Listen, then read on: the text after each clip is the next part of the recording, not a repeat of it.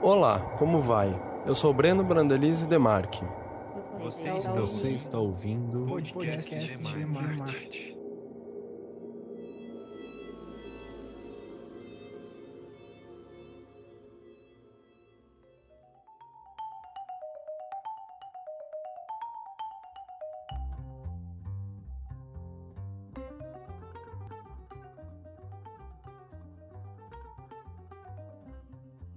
Episódio de hoje, o assunto será a Escola Flauta Mágica de Santos, porque sua perspectiva educacional pode auxiliar a gente a pensar os processos educativos e a importância que os primeiros anos têm no desenvolvimento da pessoa e, consequentemente, como esse processo influencia toda a sua vida. Será um exercício de rememoração, pois frequentei essa escola entre meus 2 e 7 anos. Para nos apoiar nessa reflexão, apresento para vocês um fragmento de uma entrevista que Horaide Capelato, fundadora da Escola Flauta Mágica, deu para o Núcleo de Pesquisa em Comunicação e Censura da Universidade de São Paulo, na qual ela fala sobre a importância desse período da infância. Como eu faço tudo no meio de criança, criança não critica gente. Criança até adora. E ainda eles ficam ah, tia Uraide, o que, ela vem ver? Olha, tia, estou fazendo alguma coisa que para o adulto seria. Mas é tudo brincadeira. Eu acho que aquilo vai ajudar a criança a ser feliz. Porque lá na antroposofia, nos livros do, do, do Rudolf Steiner, ele fala muito assim: feliz o professor que faz um aluno sorrir. Então, eu acho, desde que eu li isso, eu falei, meu Deus, tem que fazer essa criançada sempre sorrir. Porque a função da criança é brincar é viver aquele momento até os sete anos, a, a, vida infantil. E por que não sorrir? Por que não dar gargalhada? Por que não se soltar? Não é verdade? Então, para muita gente, isso é censurável. Nas escolas padronizadas que a gente vê, a criança não tem essa, essa liberdade que eu acho que pode ter. Para mim, não é censura. Eu não censuraria nunca.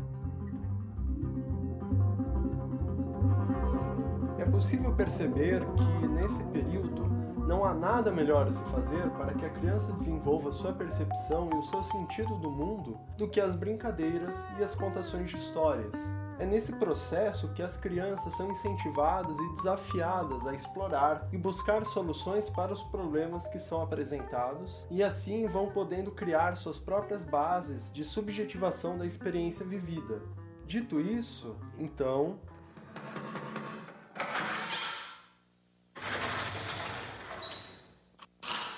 Senta que lá vem a história.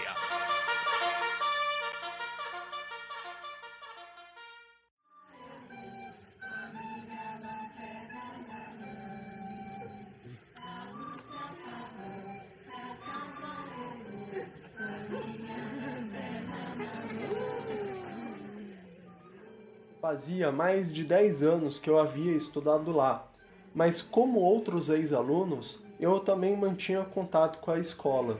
A Tioraide, como todos nós a chamávamos, era uma pessoa inspiradora como educadora e também pelo modo que ela, de forma sensível, unia várias habilidades artísticas.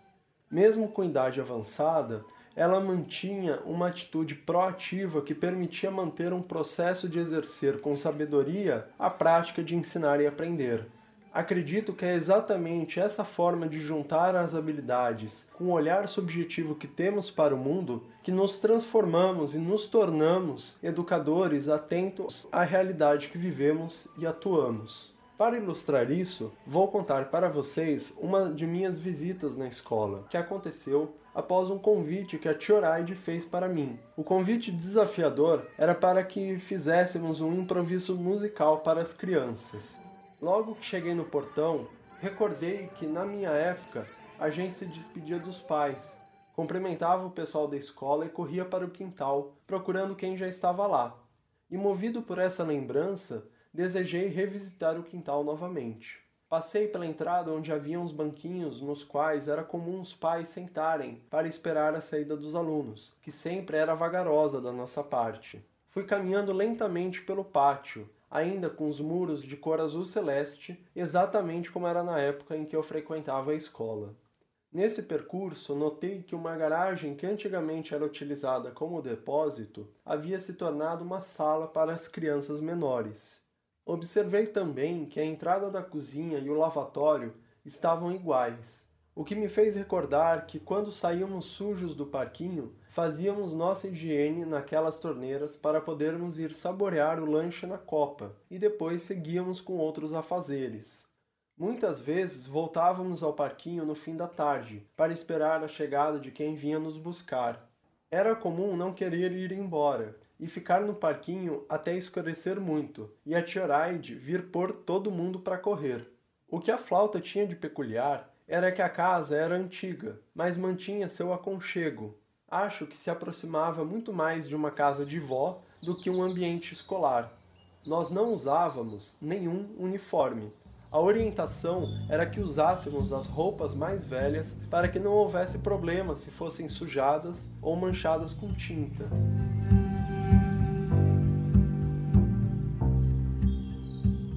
Quando cheguei no portãozinho, que era o acesso do quintal, senti o vento que, ao passar por entre as folhas das árvores, fazia um movimento suave e saudoso para mim. Olhei para o nosso singelo parquinho, que estava ainda ali, e recordei-me das brincadeiras que fazíamos, como a nossa escalada por uma escada para o playground de madeira com sua casinha lá no alto, que descíamos pelo escorregador e depois brincávamos nos balanços de pneu com corda amarradas nas árvores. O quintal, agora, já não parecia tão grande para mim. Nesse quintal nós também fazíamos atividades, pois ali ficava uma horta que nos permitia mexer a terra, semeando e cuidando das nossas plantações para depois colher. Era uma grande festa quando nossa atividade era na horta, e as professoras diziam que nossa produção seria compartilhada no almoço ou na sopa que nos era servida ao fim da tarde.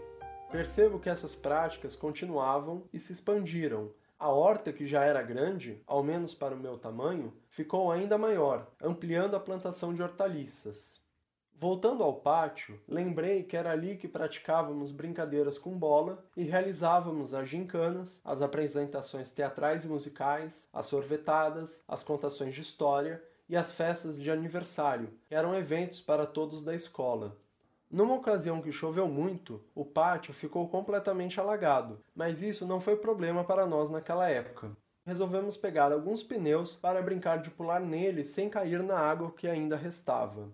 Somente depois dessas lembranças que eu saí do pátio e entrei na casa por uma das entradas que dava acesso ao hall onde ficava a mesa de trabalho administrativo e onde me deparei com um gnomo, adornado com seu gorro vermelho, que ali permanecia com suas mãos estendidas. Curiosamente, quando completávamos aniversário, acreditávamos que ele nos entregava pedrinhas como um sinal de boa sorte. Tudo muito imaginoso e incentivado pelas professoras, de tal maneira que era um mistério para nós o surgimento de um envelope na mão do gnomo.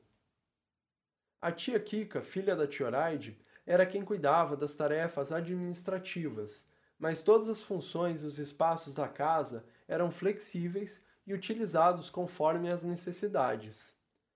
Antes de ir encontrar a Tioraide, que estava em uma sala do andar de cima, resolvi dar uma olhadela na parte térrea da casa. Saindo do hall, entrei na sala onde ficava outro grupo de crianças. Lá haviam muitos brinquedos de madeira, como um cavalinho, uma árvore para colocar bonequinhos que desciam nela em zigue-zague, entre outros. Esse tipo de brinquedo, vale ressaltar, era uma característica marcante da flauta mágica, pois eram artesanais, de madeira e coloridos. Depois passei pelo portãozinho que levava à copa, com as mesas de refeição, e na sequência se chegava na cozinha. Na minha memória, tudo permanecia como era. Quando cheguei na cozinha, lembrei que na época em que eu frequentava a escola, era comum da gente fazer pãezinhos e bolachinhas com as tias Renata, Hilda e Horaide. Depois que estavam prontos nossos quitutes, nós saboreávamos e também oferecíamos aos nossos pais quando vinham nos buscar. Depois de lembrar da comilança, retornei ao hall para acessar o andar de cima. Na escada, pude observar os quadros de várias turmas de crianças que frequentaram a flauta. Me bateu um sentimento nostálgico, porque a flauta pouco havia mudado e fui tomado por uma sensação de pertencimento que me deixou muito emocionado. Nesse andar superior ficava a sala das crianças maiores, onde a tia Hilda as acompanhava, e outra sala multiuso em que praticávamos o tear, a pintura, a escultura, o desenho e qualquer outra arte que queríamos fazer. Ao encontrar a Tioraide na sala multiuso, percebi que ela estava empenhada, junto com as crianças, na tarefa de criação de um quadro de natureza morta que elas haviam montado. Ela era uma criança junto com as crianças. Fiquei ali observando por pouco tempo, até que as crianças e a Tioraide me percebessem no ambiente. Tioraide me cumprimentou e me apresentou para a turma, que já estavam com cara de curiosidade para saber quem era aquele gigante com estojo case preto nas costas. Frente a essa surpresa, ela me apresentou à turma, dizendo que eu também fui aluno da flauta e que eu estava ali porque ela me convidou para apresentar uma música. Assim, pediu que todos fôssemos para o pátio. Tioraide percorreu as salas, convidando todos da escola para nossa atividade musical. Quando todos estavam reunidos, comecei a abrir o estojo case. Retirei o arco e passei um pouco de breu em sua crina. Aí peguei a espaleira e a viola, ajeitei um instrumento em meu ombro e comecei a soltar algumas notas. Quando uma criança gritou na roda: É um violino! Mas aí respondi: Parece, mas não é. Por mais que as semelhanças fossem muito próximas, eu expliquei para elas que o instrumento que eu estava estudando se chamava viola de arco ou viola clássica e que tinham diferenças com o violino, não só pelo seu tamanho ser maior, mas principalmente porque seu som era mais grave. Sinceramente, eu não lembro o que toquei naquele dia, mas vou compartilhar uma palhinha do som que a viola emite.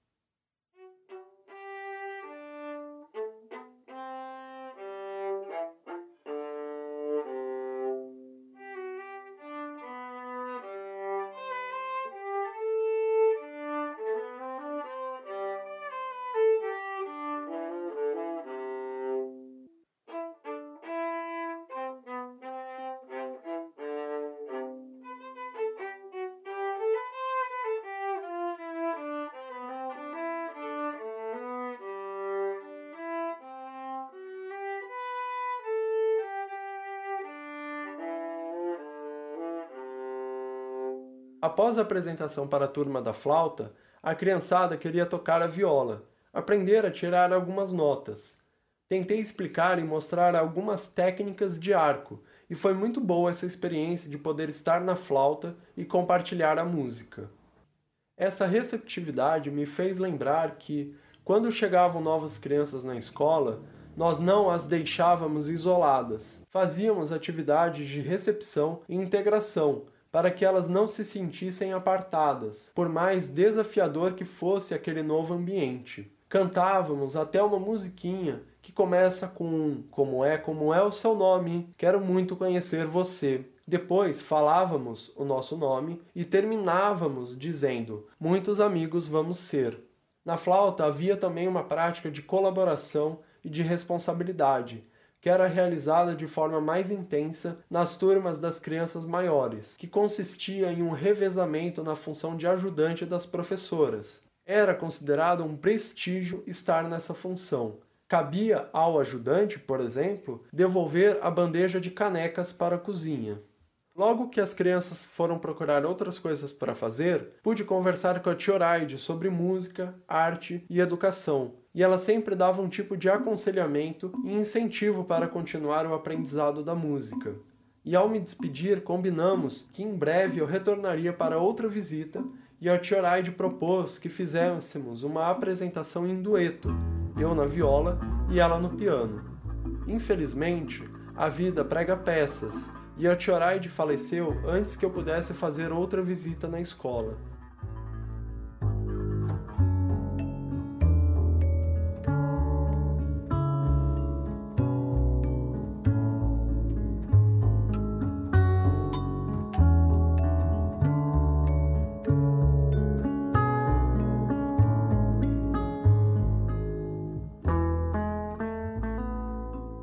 Velório, muitos ex-alunos compareceram e foi um momento marcado por muitos reencontros e muitas lembranças felizes. Foi um velório bem descontraído. A Tioraide era muito querida por todos nós e se mantinha presente nas nossas vidas mesmo depois que saímos da escola.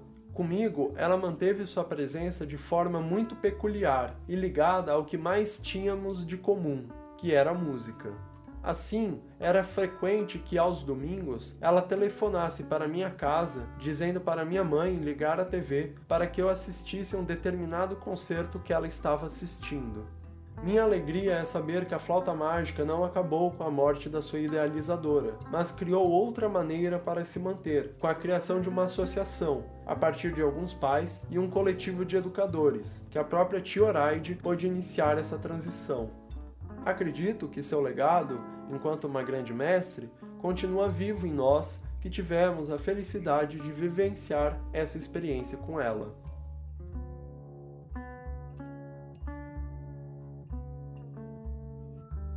Depois de um longo período pensando sobre isso, inclusive cursando a licenciatura em Ciências Sociais, resolvi gravar este episódio em homenagem a Tioraide.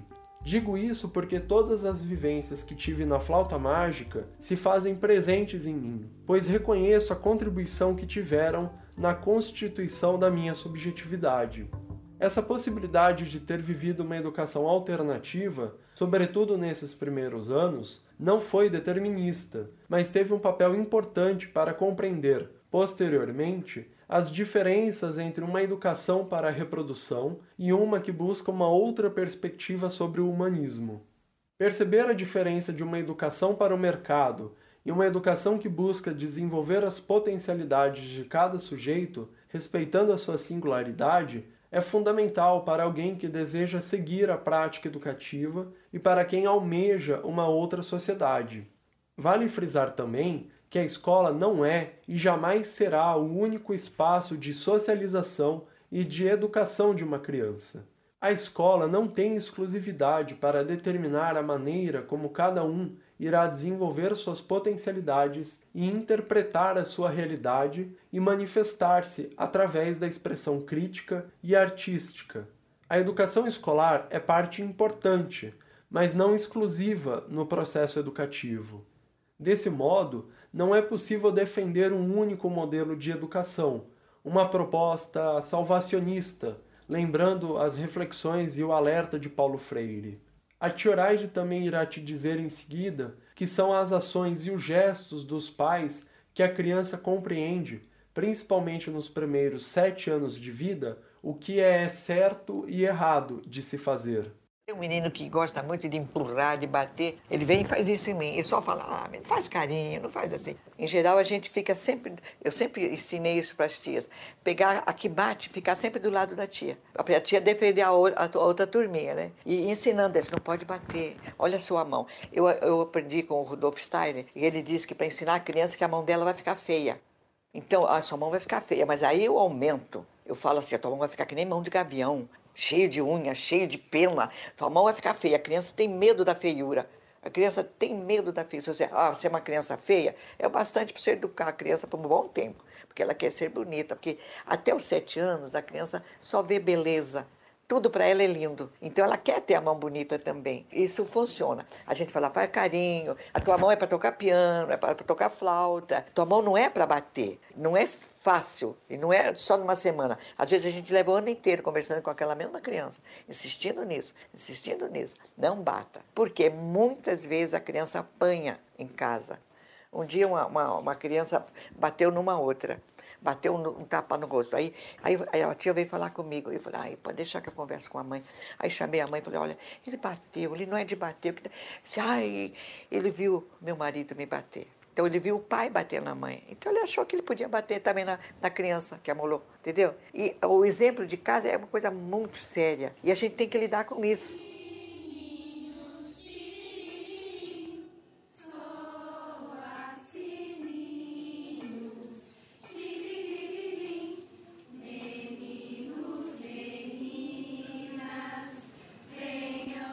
Todas as vezes que fazíamos alguma coisa errada, a Tioraide trazia, de maneira lúdica, exemplos para que observássemos e aprendêssemos que aquilo não era legal de se fazer com os colegas. Lembro que quando ofendíamos alguém verbalmente, ela nos colocava uma língua gigante suspensa em nosso pescoço. Havia quem tivesse medo desse linguão. Um outro era quando tínhamos que cantar o galo, ficando sós em algum canto da sala para refletir sobre o que fizemos. Em todas as circunstâncias de conflito e tensão, era comum que a Tioraide incentivasse o diálogo entre as partes envolvidas para que buscassem uma solução e um pedido de desculpas. Como os meus pais me falavam, aprendi na flauta mágica que, por mais que possamos ser competitivos, é na cooperação e na solidariedade que construímos uma comunidade, como apontaria Murray Bookchin. Esse é um assunto que podemos nos dedicar em outros episódios. Por hoje encerro por aqui. Reitero o pedido para que, caso você queira, compartilhe esse episódio e, se possível, comente o que você achou lá na nossa página do Instagram, arroba podcastdemarte, ou no e-mail podcastdemarte.outlook.com. Os dois estarão linkados na descrição do episódio. Deixarei também linkado as músicas utilizadas neste episódio, as duas partes da entrevista com a Tioraide e algumas referências caso você tenha interesse em aprofundar o assunto. Obrigado por nos ouvir e até uma próxima.